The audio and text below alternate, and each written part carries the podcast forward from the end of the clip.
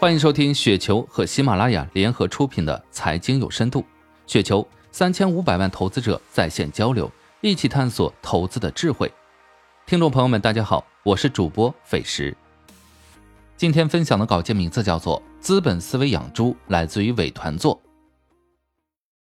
上一周猪圈分化近乎分裂，温正新三家公司分别在周内创下本轮调整新低。与此同时，牧连续三天创历史新高。牧原为何涨？以后再聊。可说的很多，高位说牧好，没人敢买，吹多了没意义。其实猪队友们更关心温正新怎么回事儿特别理解三家持有者内心感受。假如本片能够帮到您最好，看了忍不住要喷，务必轻喷，把我喷的不想说实话了，我真没损失。本周周圈最大的事儿是正邦年报预告，重点几条内容：四季度没赚什么钱，去年一季度到今年一季度几乎把能繁淘汰更新一遍。明年预期出栏两千五百万头不变，员工激励利润指引今年一百亿。至于公司具体经营情况不猜测。从资本角度看，假如市场对今年猪价预期基本都在二十五元附近的判断看，正邦给出的头均盈利指引只有四百元，仍然无法证明自己有很优秀的成本。这个经营质量远远跑输散养户和一定规模农户。二十五元的猪价优秀养殖单位单头盈利最少超千元。正邦努力的方向还低于行业水平，这让资本市场很为难。分明是不具备任何竞争优势，还会被散养打败的经营水平，这让资本如何拿未来现金流折现估值？那么资本到底怎么看养殖产业估值？资本对每个行业的估值高低区别很大，主要差距体现在门槛高低上，或者未来行业成长增量大小上。新经济、新科技给高估值，因为门槛高，增量足。养猪门槛很特别。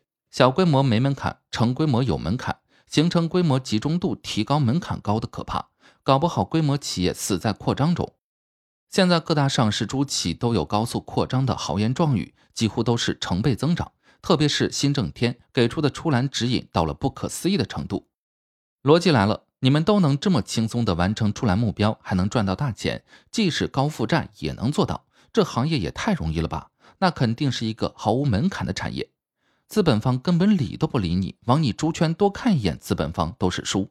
这么轻松的集体扩产，未来就是产能过剩的巨亏，一定有破产有退出。资本方投这个不是找死吗？所以现在把计算器按炸了也没用，无论你如何计算能繁、计算出栏、计算成本、计算猪价，全都没用。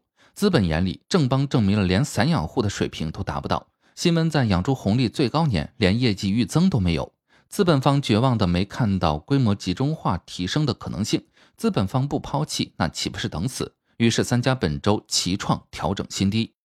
那规模不经济的产业到底有没有规模门槛？温正新养不好猪，恰恰又证明了门槛很高，高到行内人都一团乱麻。于是牧原连创新高，不难得出结论：温正新能低成本高速扩张，整体养猪产业完全没有门槛。那么养猪产业毫无资本价值，牧原也没有任何估值基础。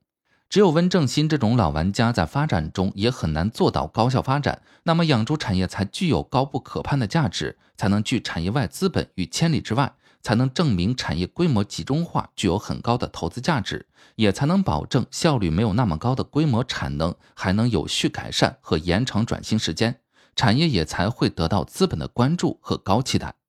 走势已经说明了问题，资本思维是养殖产业规模发展有很高的门槛。温正新证明了门槛的高度，那么资本认可产业具有价值，买牧原，因为牧原跨越了门槛。温正新需要等待被验证是否能跨越过去，如果全能跨越，那就再次证明产业无门槛，整个产业会再次被资本整体抛弃。逻辑很绕，但这就是事实。我绕着圈子说了一年多的逻辑事实，如果上周的分化走势还不能说明逻辑，那就真没辙了。股价走势是市场的生意，是估值逻辑的生意。少一点阴谋论看公司，多一点资本思维看产业估值。祝猪队友们春节前能获得好心情，过个好年。以上就是今天的全部内容，感谢您的收听。